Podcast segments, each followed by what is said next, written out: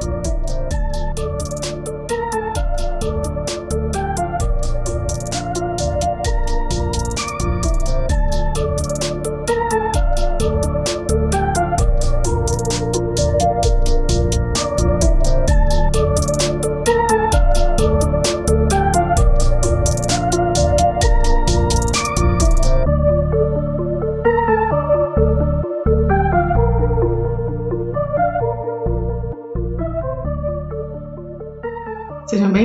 mais um episódio de Crave Crimes, mais um podcast sobre True Crime, por que não? Sejam bem-vindos de volta, é sempre um prazer estar aqui com vocês. Espero que vocês tenham gostado do episódio da semana passada.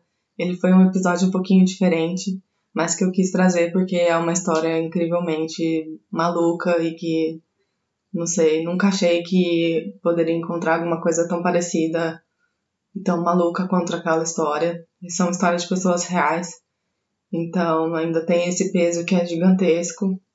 E aí eu vi um caso de uma brasileira, uma famosa brasileira, que também queria oferecer o filho dela para sacrifício. E eu fiquei, meu Deus do céu, o que está acontecendo com todo mundo? Que parece que virou uma loucura. Mas eu quis trazer aquela história para vocês. Espero que vocês tenham gostado. Espero que eu tenha conseguido trazer tudo de importante naquela história.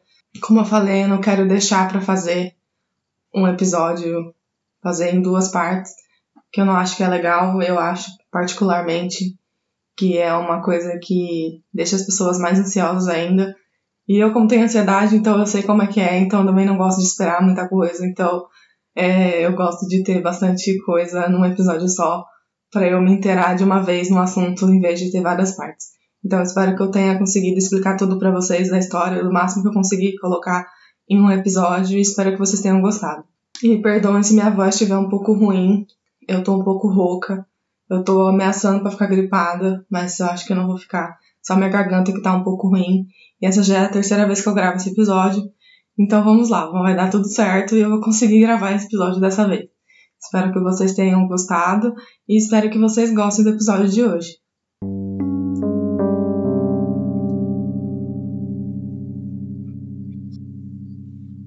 O episódio de hoje é sobre Colleen Ritzer, Colleen Ritzer é descrita como uma mulher que dedicou a sua vida para duas coisas que ela era apaixonada: sua família e ensinar. A família dela descreve para o site em sua homenagem que desde pequena ela adorava ajudar os outros, como por exemplo, ela era aquela aluna que sempre queria ajudar a professora na pré-escola. E essa professora acabou se tornando sua inspiração para mais tarde, quando ela se formou na escola em 2011 e se tornou professora que inspirava os alunos. Sua primeira vez como professora foi quando ela ainda era uma estudante e ela foi convidada para ser monitora de matemática para os alunos que tinham dificuldades em aprender. Foi assim que ela descobriu que ela tinha o dom que poucas pessoas têm, de ensinar, e ela se empenhava muito para ser a melhor para seus alunos que ela sempre estava ajudando. Já como professora, Colleen realmente se mostrou ser uma das melhores que podia existir na escola, não surpreendendo ninguém, porque todos sabiam que a dedicação e o amor por ensinar era uma coisa que Colleen faria com todo o amor e com todo o coração. Ela rapidamente percebeu o impacto que é ser um professor na vida de um aluno e se esforçou todos os dias para compartilhar com seus alunos a sua paixão e a sua energia. É descrito que ela era uma professora que tornava a matemática ser divertida e fácil, o que já é uma coisa gigantesca para mim, porque eu sou péssima em matemática e eu sei que não é nada fácil, eu tenho trauma de matemática na escola. Além de ser uma excelente professora, ela era uma fonte de inspiração para todos à sua volta. O lema que ela sempre levava com ela era o seguinte: todo dia pode não ser um dia bom, mas há algo de bom em todos os dias. A marca registrada de Colleen era seu sorriso. Ela tinha um sorriso lindo e acolhedor e sempre estava disposta a fazer tudo para seus alunos. É uma coisa predominante no site em sua homenagem, como ela dedicou a sua vida toda para ser a melhor inspiração e modelo para seus alunos, como ela via o ponto fraco e o ponto forte de cada aluno que ela trabalhava, e ela trabalhava isso em cima para poder ensinar a todos e ter um, um bom ensinamento para todo mundo. Ela era muito cuidadosa com todos os seus alunos e é incrível como uma jovem de apenas 24 anos de idade pode ter deixado tantas coisas boas, principalmente para seus familiares e os alunos dela. Ela costumava desenvolver novas maneiras criativas para ensinar matemática, e ela é aquela professora que vivia postando no Twitter e falava o quão empolgada ela sempre estava para ensinar seus alunos. É descrito que o ensino proporcionou a ela um meio de viver a vida pessoal e profissional gratificante, o que foi evidente através da sua paixão pelo seu trabalho. No site em sua homenagem ainda é descrito que ela era apaixonada pela sua família. Ela amava seus irmãos mais novos e seus pais e tinha um ótimo relacionamento com a sua família. Os pais dela, Peggy e Tom, sempre falaram que criaram seus filhos para serem muito educados, e todos os filhos eram muito lindos. Eles tinham muito orgulho de todos os filhos que eles tinham, especialmente de Colleen, por ela ser a irmã mais velha e por assumir tanta responsabilidade desde pequena. Quando a sua avó faleceu devido a uma doença no coração, ela sempre estava muito otimista. Fez da situação algo melhor. Ela inscreveu toda a família para uma caminhada da Associação Americana do Coração e nomeou o time da sua família de Footsteps for Veb em homenagem à sua avó. A família dela ainda diz que o coração de Colleen era grande demais para que as palavras pudessem descrever, e aqueles que tiveram a sorte de conhecê-la e passaram um tempo com ela certamente foram abençoados e tocados por sua presença. Ela inspirou e compartilhou com muitos a sua paixão pela sua família, pela vida e pelo aprendizado. Colleen fez com que as pessoas se sentissem amadas, confortadas e otimistas, e aquele sorriso que sempre acompanhava ela em qualquer lugar que ela ia. Ela acolheu as pessoas e, no seu chamado como filha, irmã mais velha, neta, prima, sobrinha, amiga e mentora, o que torna o caso de hoje ainda mais triste do que ele já é. Quando eu faço as pesquisas para os casos no podcast, eu sempre procuro falar o máximo das vítimas, porque eu sei que as, muitas vezes a gente esquece de falar um pouco delas para falar sobre os terríveis fatos que aconteceram. Mas eu acho importante trazer aqui para vocês o quanto essas pessoas fazem falta para as famílias e o quanto essas vítimas tinham uma vida antes dos fatos que aconteceram com elas. E foram assim que os eventos do caso de hoje aconteceram. Era dia 22 de outubro de 2013, na escola Danvers, em Massachusetts. Colleen tinha mais um dia de aula pela frente. E esse dia era o dia do amigo dos Estados Unidos. E ela tinha ido com um suéter lilás e uma calça preta para combinar com uma professora que era sua amiga. O dia passou normalmente para Colleen e as suas aulas pela manhã já tinham se passado, e a aula dela com o nono ano iria começar às 13 horas da tarde. E é assim que o nosso caso de hoje, infelizmente, toma uma proporção que eu acredito que muitos já devem saber. Colleen deu a aula normalmente para seus alunos, com aquele jeito animado dela de sempre de ser. A aula ocorreu normalmente e terminou por volta das 14 horas. E é dito no julgamento que Colleen era uma das professoras que era membro de um dos grupos de professores que acolhia os alunos novos na escola. Assim, esses membros podiam ficar de olho nesses novos alunos para ver se eles estavam se adaptando bem à escola nova e com a mudança. Então, Colleen, após o final da aula dela, fica disponível para os alunos novos e também para os alunos que tinham alguma dificuldade ou gostariam de ter ajuda em resolver exercícios de dever de casa. Tudo estava normal. Diversos alunos que estavam na sala com Colleen não se lembram de nada estranho acontecer ou algo fora do comum que chamasse a atenção deles naquele dia. Mas infelizmente não era mais um dia normal. Aquele seria o último dia de vida de Colleen. Então é assim que Colleen se aproxima de um dos garotos que ficou na sala naquele dia, Philip Cheese, que era um garoto de apenas 14 anos de idade e ele era um dos diversos alunos de Colleen. É descrito por uma matéria do caso criminal que Philip era uma pessoa bem quieta que tinha acabado de se mudar da escola na onde Colleen dava aulas. É descrito que a professora disse para esse aluno que queria conversar com ele depois da aula e que ele deveria ficar até um pouco mais tarde. Depois que a aula terminou, o outro aluno que tinha ficado na sala ouviu a conversa entre os dois e é dito que Philip se sentiu um pouco irritado a certo ponto com as perguntas que a professora estava fazendo para ele. Philip tinha acabado de se mudar para um novo estado e estava lidando com a separação dos pais. Pelo que parece, ele se sentiu incomodado quando Colleen começou a fazer perguntas sobre sua família e sobre o Tennessee, que era a cidade onde ele veio. E teria feito ele lembrar das coisas ruins que aconteceram no divórcio dos pais. E isso teria irritado Philip, mas logo Colleen percebeu que ele não tinha gostado da pergunta que ela fez e ela muda de assunto. Então é assim que a interação dos dois foi. Somente isso. E vocês vão ficar chocados com o que Philip vai fazer e com certeza nada justifica o que irei escrever para vocês mas foi uma interação que passaria despercebida por muitos. E com isso, Colleen encerra o dia dizendo para os alunos que estavam na sala com ela que já era hora de ir embora porque as aulas já tinham terminado e ela se ausenta e vai ao banheiro. E às 15 horas, Colleen é vista nas câmeras de vigilância indo ao banheiro. E logo em seguida, minutos depois dela ter ido, Philip Chisholm é visto nas câmeras indo em direção ao banheiro das meninas, escondendo seu rosto com um blusão que ele estava que tinha um capuz. Depois que eu contar essa história para vocês, existe um vídeo dos acontecimentos disponíveis no YouTube. Não mostra nada demais, mas é possível ver toda a ação que Philip fez durante os eventos do caso de hoje. E é totalmente macabro assistir e depois de saber o que ele fez. Quem quiser, irei deixar na descrição do episódio o link do vídeo disponível para quem tiver interesse em assistir.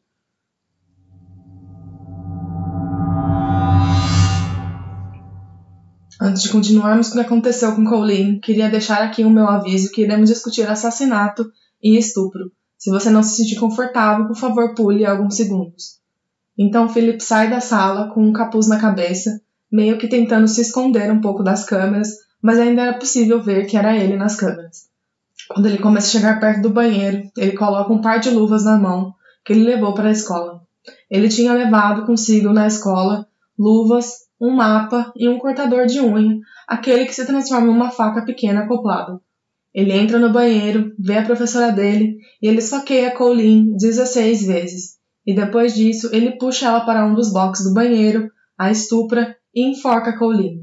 O ataque foi quase interrompido por uma garota que entra no banheiro, mas ela sai logo em seguida e depois ela chega a dizer que ela achou que alguém estava se pegando no banheiro ou que alguém estava se trocando porque foi possível ver a bunda de alguém aparecendo e ela saiu logo em seguida. Philip ficou dentro do banheiro por 11 minutos antes de ser interrompido ao ataque dele. E é quando ele sai do banheiro e é possível ver as câmeras de vigilância que ele sai com uma mão ensanguentada e ele vai atrás de um latão de lixo para que pudesse remover o corpo de Colleen no banheiro. No meio do caminho, ele encontra alguns amigos e age completamente normal, com eles. Philip chega a conversar e parar para conversar com eles. Em um certo ponto, ele demora e depois ele aparece nas filmagens com roupas trocadas, não vestindo mais as roupas ensanguentadas. Ele, em um certo momento, com a calça de Colleen na mão e um par de luvas, sai pela escola, andando como se nada tivesse acontecendo. Ele vai até a sala de aula dele, pega a mochila dele e rouba a carteira de Colleen com os cartões dela. Depois disso, ele desce a escada mais uma vez e vai buscar então o latão de lixo reciclável e depois volta às pressas para o banheiro. Mas ele é interrompido por um colega de sala dele e começa a questionar ele perguntando se ele iria para o treino de futebol com ele e se ele precisava de alguma ajuda. Felipe nega essa ajuda a esse colega e diz que era para ele ir apenas ir para o treino e que ele já ia para o treino em alguns minutos. Então, esse amigo simplesmente segue em outra direção não sabendo nada sobre o que Philip estava fazendo e o que ele tinha feito no banheiro. Philip entra no banheiro feminino e ele fica lá por mais seis minutos, até que ele sai com uma certa dificuldade carregando um peso que estava no latão. E sim, vocês estão certos. Dentro do latão estava Colleen Ritzer. Então, ele pega o elevador, vai até o primeiro andar da escola e é possível ver nas câmeras todo o circuito que ele faz quando ele sai do prédio da escola carregando o latão com a professora dentro e vai para uma área florestal que ficava próxima à escola. E lá ele fica 30 minutos nessa floresta que ficava do lado da escola e não é evidenciado o que ele realmente fez com o corpo de Colleen, mas eu ouvi histórias dizer e a promotoria também disse que ele abusou sexualmente de Colleen mais uma vez e depois ele descartou o corpo dela, mas isso nunca ficou evidenciado mas o que o vídeo mostra é que ele somente sai com uma camiseta e um jeans, sem meias ou sapato, da floresta, depois de descartado o corpo de Colleen.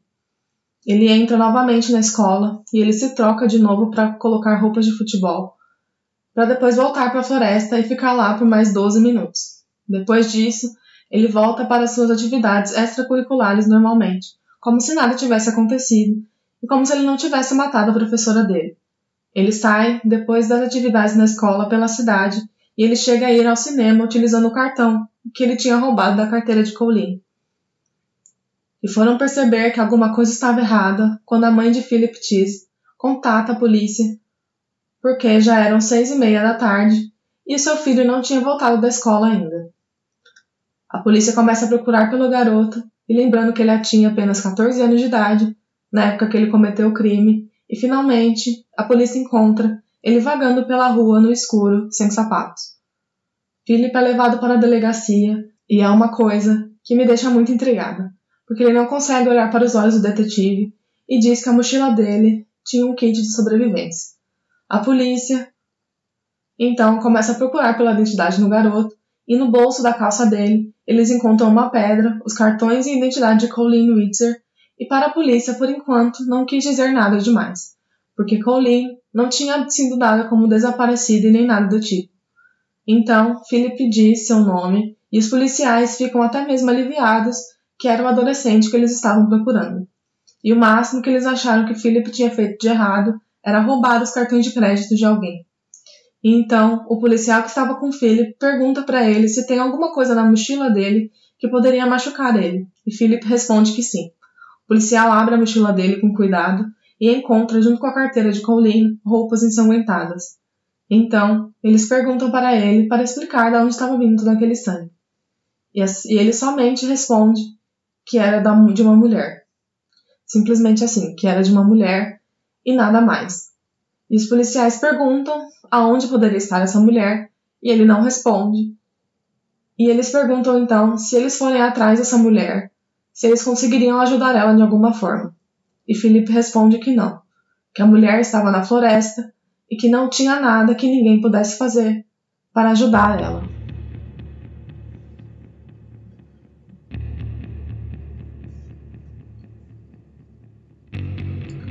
Enquanto isso, os pais de Colleen e sua irmã estavam preocupados que ela não tinha chegado em casa naquela tarde, mas não acharam que era algo muito preocupante porque provavelmente ela tinha algum plano e por isso não tinha aparecido em casa. Mas foi ficando cada vez mais tarde e nada de Colleen aparecer.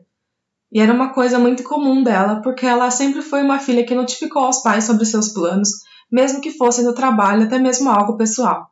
Então eles decidem ligar para a amiga de Colleen, aquela professora que trabalhava com ela na escola, e perguntaram para ela se ela sabia que se Colleen tinha algum plano diferente que eles não estavam se lembrando. Mas a amiga dela disse que ela não tinha nada, porque ela tinha conversado com Colina de ir embora e ela só estava se preparando para poder voltar para casa também. Então a preocupação começou a tomar conta da residência da família Ritzer. E eles resolvem, então, que os amigos de Colleen deveriam ir até a escola procurar pela professora.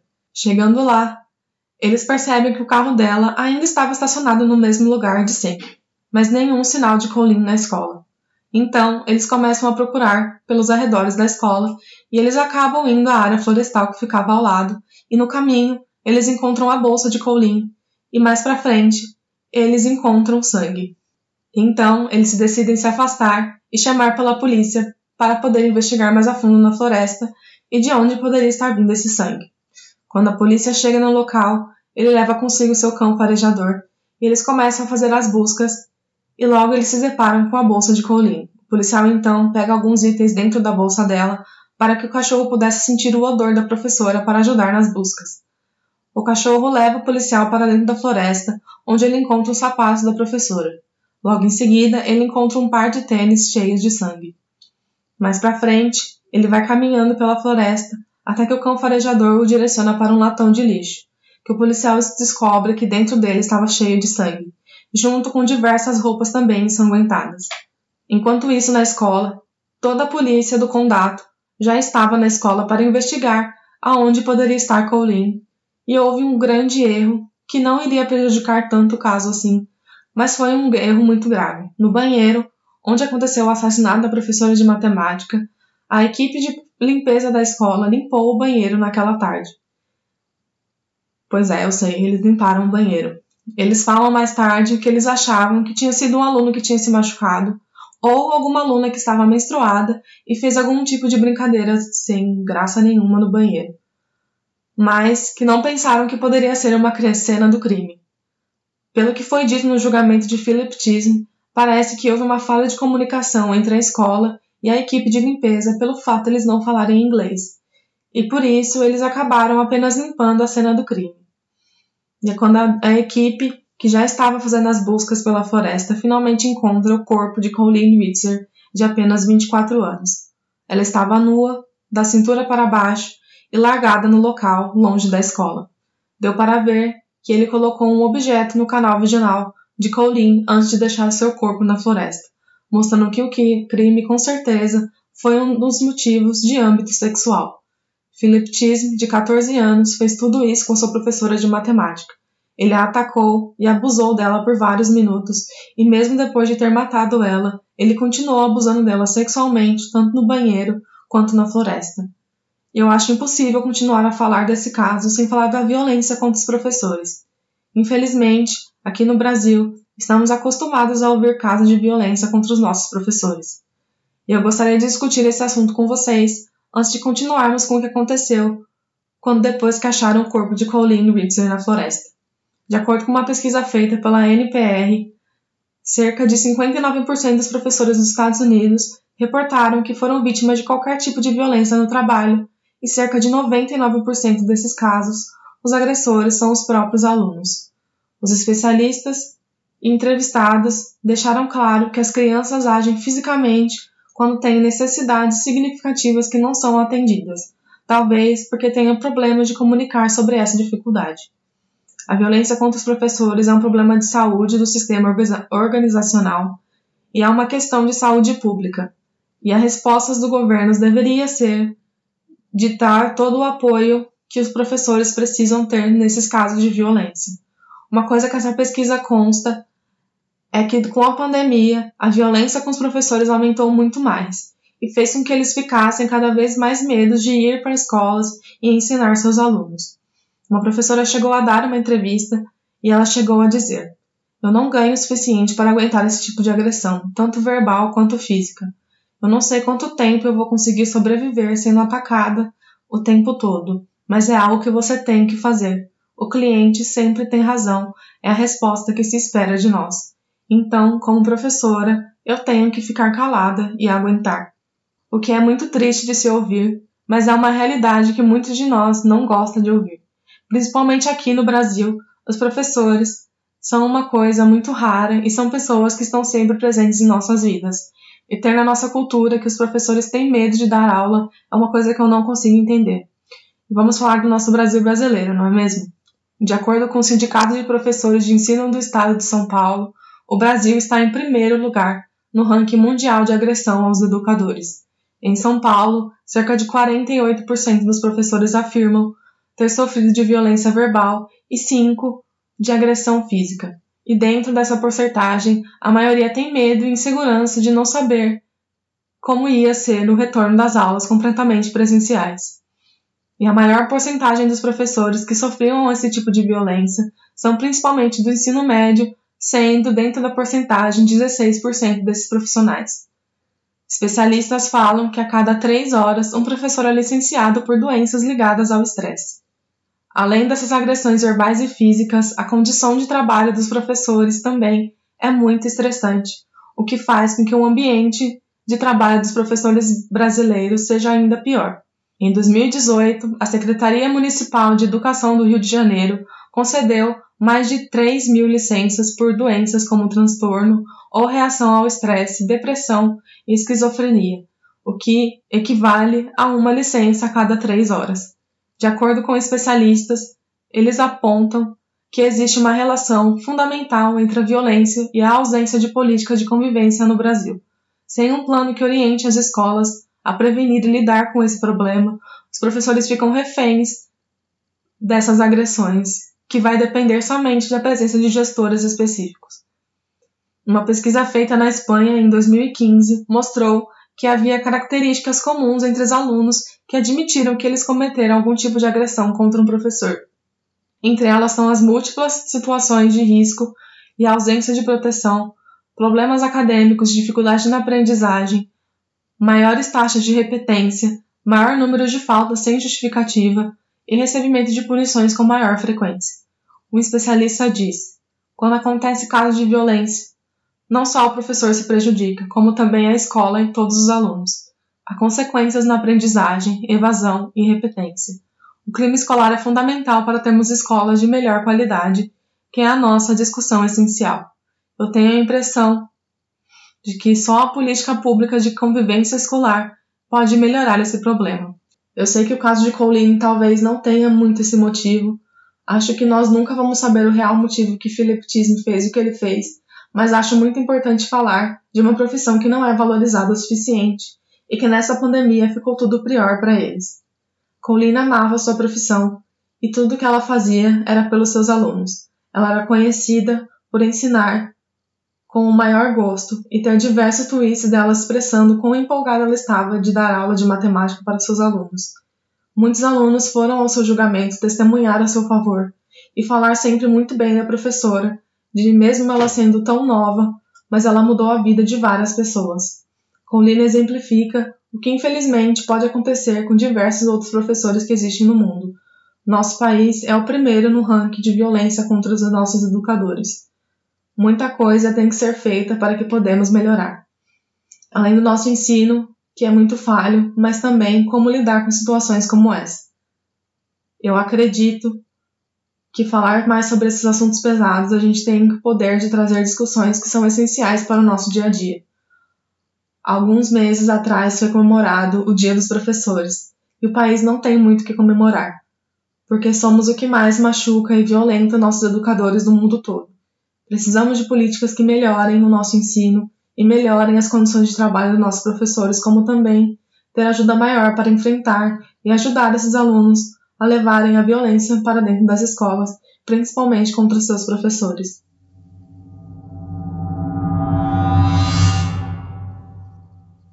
Depois da descoberta do corpo de Colleen Ritzler, demoraram cerca de dois anos para que o processo fosse finalmente a julgamento porque mesmo com a admissão de Philip Tisme para os policiais de que ele tinha matado a professora, ele alegou, junto com seu time de defesa, que ele era inocente devido a seu estado mental no momento do crime.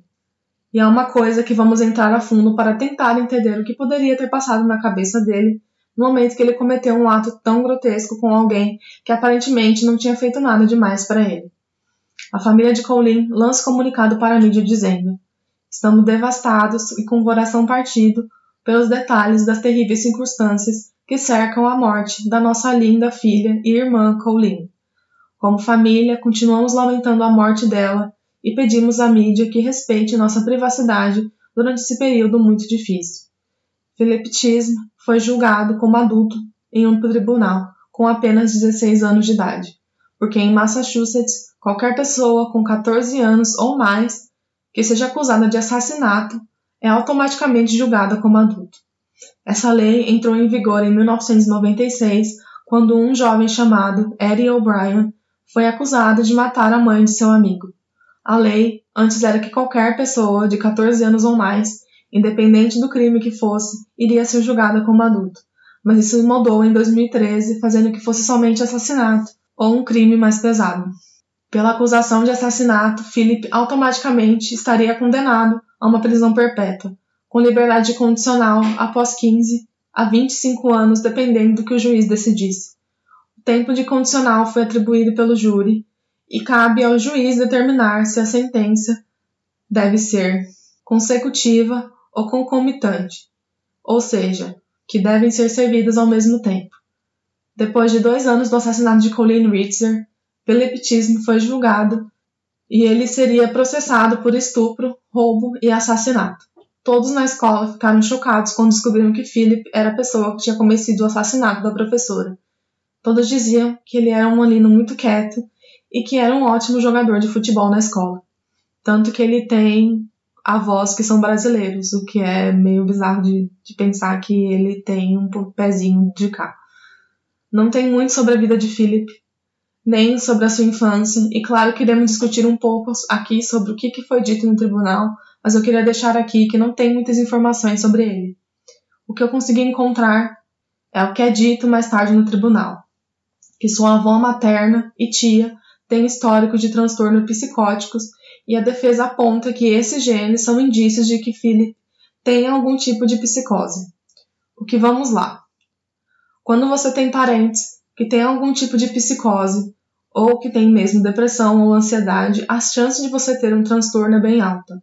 Se eu não me engano, eu ouvi dizer de uma neurocientista que aumenta as chances para 10%, mas mesmo assim não é algo certo e o que justifica o comportamento de Philip. Outra coisa que foi comentada foi que a infância dele foi bem conturbada. A mãe dele deixou o pai dele depois de ter descoberto que ele estava traindo ela e foi morar com os amigos no Tennessee. Depois de um tempo, ela se mudou com a família para a Flórida com o seu pai. Eles finalmente voltaram para o Tennessee, onde ele, sua mãe e duas irmãs mais novas dividiam um quarto para quatro pessoas. Outra coisa que foi exposta no tribunal foi que ele costumava sempre ir para a casa do seu melhor amigo para passar alguns dias na casa desse amigo, ao invés de ficar em casa com a sua família. Eu ouvi dizer sobre esse caso é que Philip não tinha nenhum problema na infância ou que não tinha nenhum indício de que ele poderia fazer algo violento. Mas nas minhas pesquisas eu consegui achar artigos que falam sobre isso, falam o quão instável era a vida dele com a mãe dele. Claro que não justifica o porquê ele ter atacado a professora dele, sem nada, mas é um padrão que nós conseguimos perceber em vários indivíduos que cometem esse tipo de crime. Segundo um estudo, o que acontece é que a maioria dos jovens que chegam a cometer um assassinato tiveram abuso e violência excessiva na família, como um dos eventos que falam que traumatizou eles quando eles eram mais novos.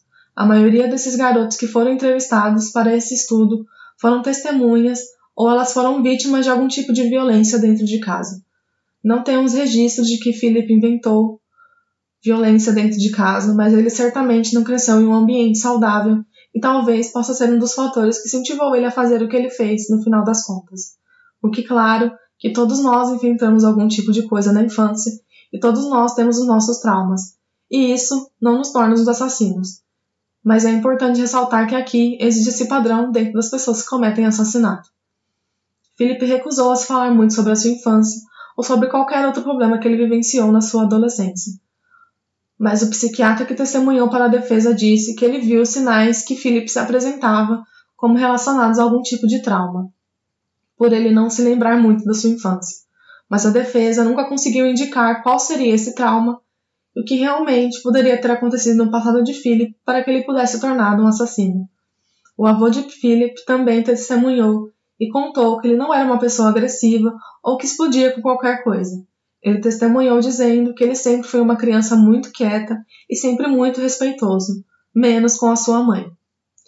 Outra coisa que é importante é que as testemunhas afirmam que Philip começou a ficar cada vez mais quieto, querendo se isolar cada vez mais, semanas antes dele cometer o assassinato de Colleen Ritzer. Além disso, foi dito pelo psiquiatra do lado da defesa que teve um total de sete encontros com Philip, que ele se enquadra no espectro de esquizofrenia desde que ele tinha os 10 anos de idade.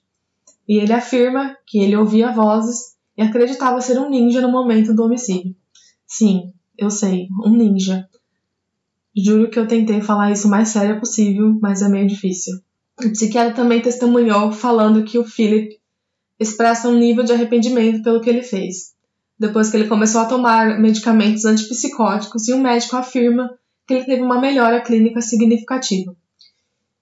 E agora vamos para uma parte que vocês devem também estar esperando, que é a parte dos testes que foram realizados em Philip. Ele recebeu uma bateria de exames de testes psicológicos, e foi possível verificar que Philip estava fingindo na maior parte do tempo e que ele estava tentando parecer mais louco do que ele realmente era.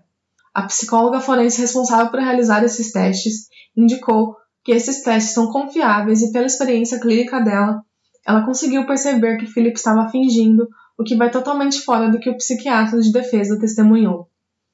A especialista forense ainda disse que ela encontrou inúmeras inconsistências em seus sintomas após uma bateria de testes e que foi considerado como estável mentalmente para ser julgado. Vamos falar um pouco sobre o que cada lado do tribunal queria trazer. No lado da defesa, eles queriam, não queriam negar que Philip cometeu o assassinato e o estupro de Colleen. Eles queriam alegar que Philip estava em um surto psicótico e que não era competente mentalmente no momento do crime. Já no lado da promotoria, o que foi apresentado foi que a intenção de matar a professora, pelo que foi apresentado, o fato dele ter levado as roupas para se trocar e ter levado luvas e outros equipamentos para matar Colleen. Ele também falou para os policiais que ele levou um kit de sobreviventes para fugir do local, o que leva a crer que ele planejou sim o assassinato de Colleen Witzer. De acordo com evidências, foi comprovado, com teste de DNA, que o esperma que estava no canal vaginal de Colleen era de Philip Chisholm, provando que ele tinha estuprado a professora depois de atacar ela. Outra coisa que é interessante trazer para vocês é que ele deixou um bilhete escrevendo que ele odiava todo mundo perto do corpo de Colleen. Uma coisa que foi usada pela defesa foi que a professora disse uma palavra, meio que foi um gatilho, que fez com que ele tornasse a decisão de matar ela naquele dia. Eles falam que ela teria perguntado para ele sobre o período que ele morou no Tennessee e isso teria feito ele ficar claramente aborrecido. E Colleen percebeu isso e mudou rapidamente de ideia. A razão pela qual ele teria tido o gatilho foi por ela ter comentado o nome da cidade onde ele morava, e essa seria o motivo dele ter assassinado ela, de que ela tinha falado sobre o Tennessee, e isso fez ele se lembrar do divórcio dos pais. E agora, vamos finalmente para a parte que todo mundo está esperando, o veredito. Philip Chisholm foi considerado culpado por assassinato de Colleen Ritzer. Os jurados disseram que acreditavam na teoria de premeditação deliberada e extrema crueldade do crime que ele cometeu. Os jurados rejeitaram a teoria de que ele estava mentalmente não estável quando estrangulou e cortou o pescoço de Colleen com um cortador.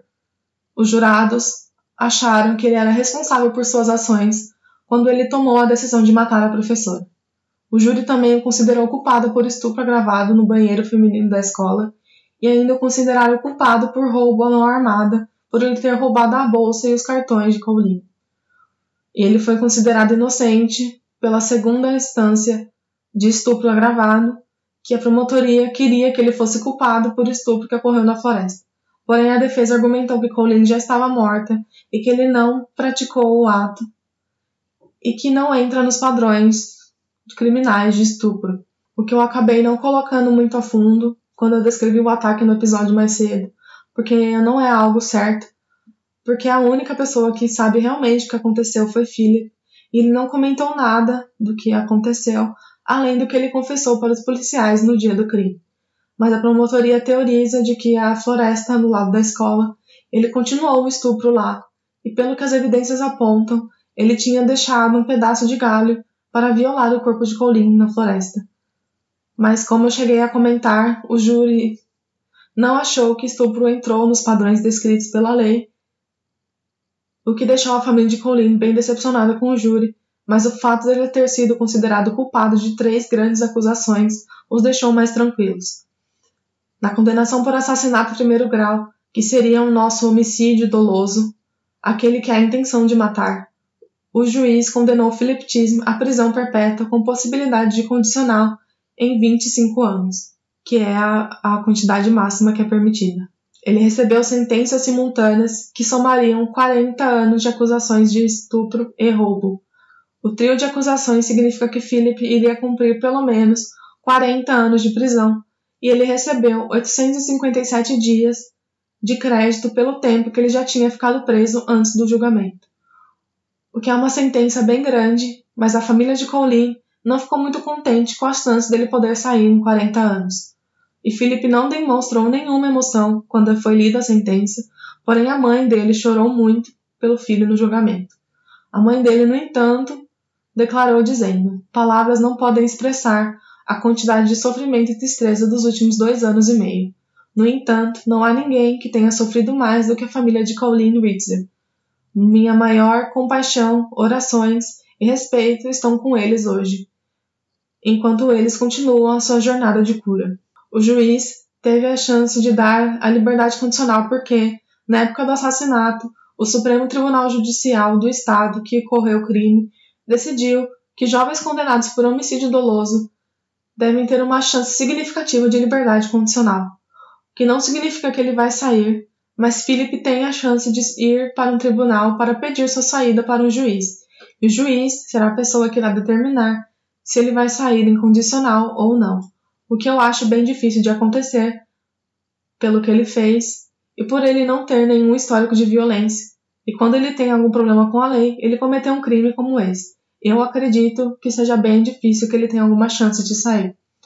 Mas é compreensível que o sistema judiciário fez para jovens infratores Philip tinha apenas 14 anos quando cometeu o assassinato de Colleen Ritzer, e ele chegou a ser condenado por um crime quando ele tinha 17 anos de idade.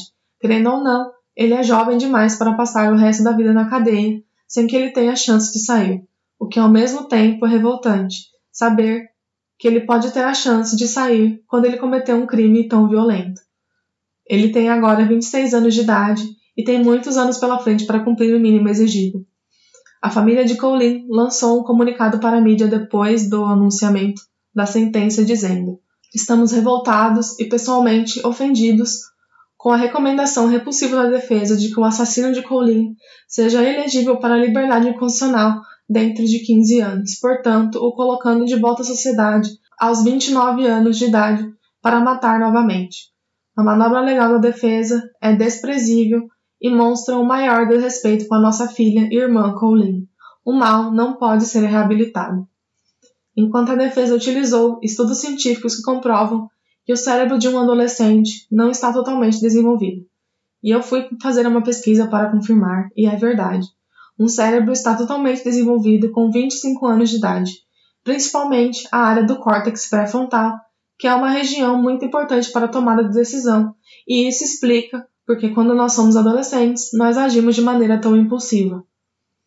Eu sou uma pessoa que é apaixonada por cérebro e muitas pessoas acham isso muito esquisito da minha parte, mas eu tenho uma fascinação gigantesca de como o cérebro trabalha e de que como ele simplesmente um desequilíbrio químico pode causar um dano numa pessoa, de uma doença psiquiátrica a uma doença neurodegenerativa.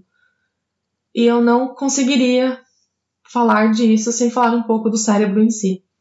Esse estudo sobre o desenvolvimento do cérebro e o amadurecimento dele mostra que os processos de maturação do órgão começa de trás para frente, o que seria a parte motora, que seria a primeira a começar a ser amadurecida, e depois, com o tempo, as tomadas de decisão com memória viriam mais para frente.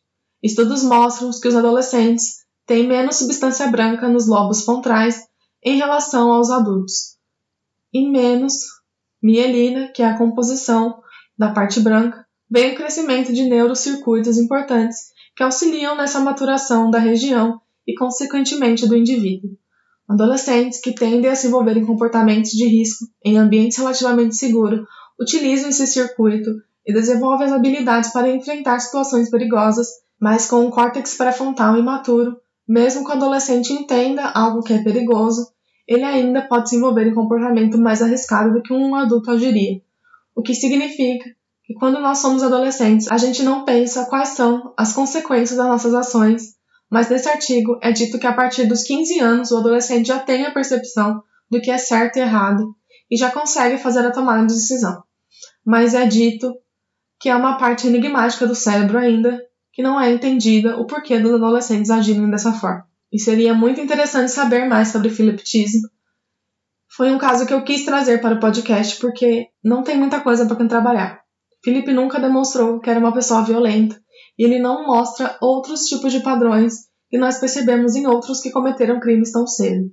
Ele nunca tinha se metido em confusões quando era mais novo, como por exemplo John Venables e Robert Thompson, que foram as crianças que mataram o pequeno James. Eles tinham um padrão dentro de casa, que era vir de um lar instável e que eles roubavam e não iam para a escola.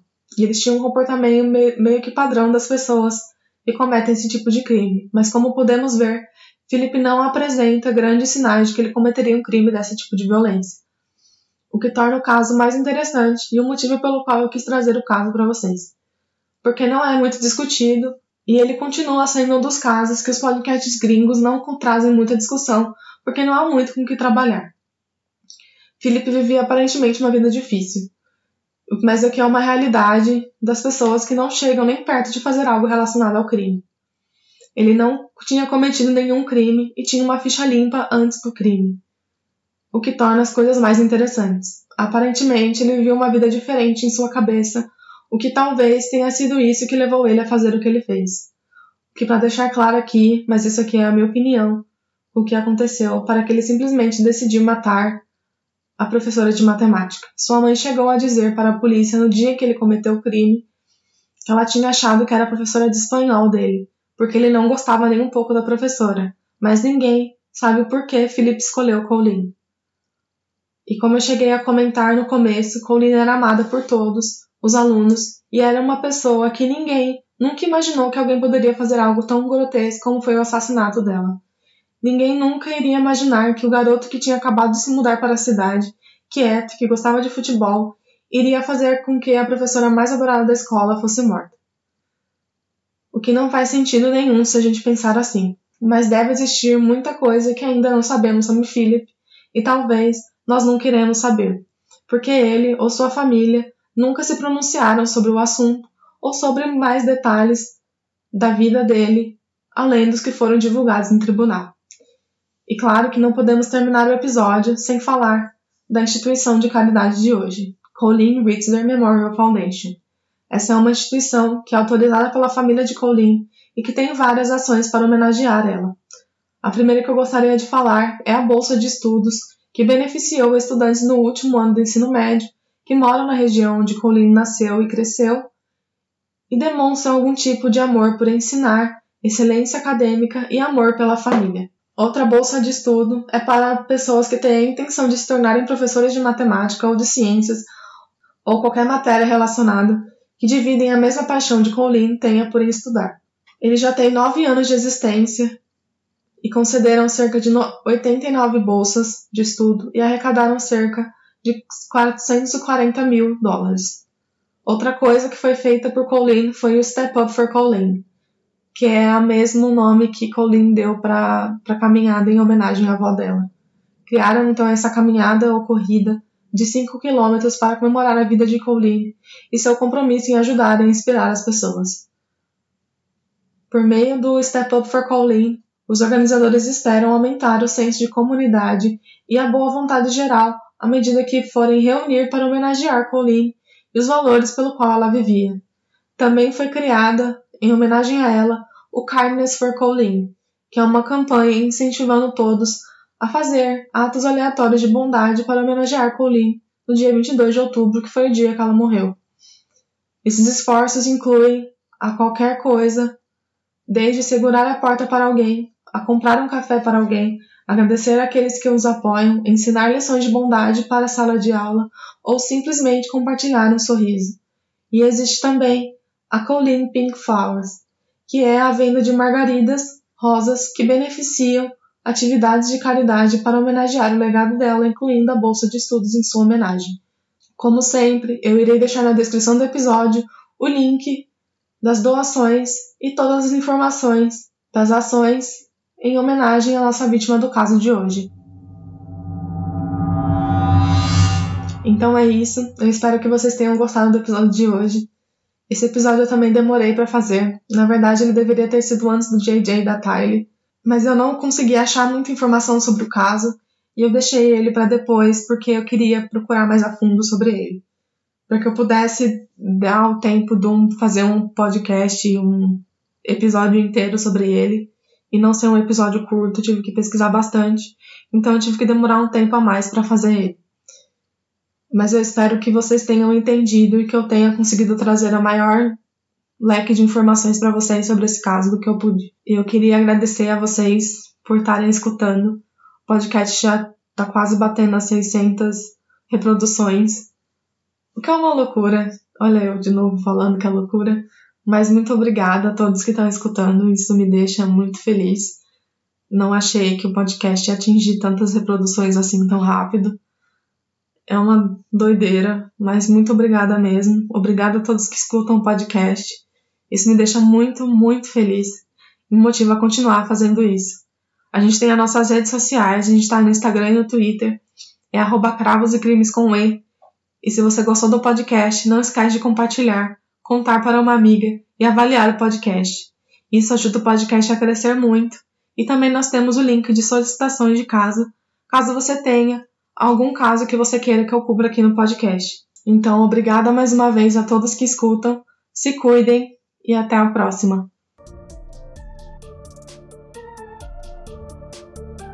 Cravos e Crimes é um podcast gravado, escrito, produzido e editado por mim, Gabriela.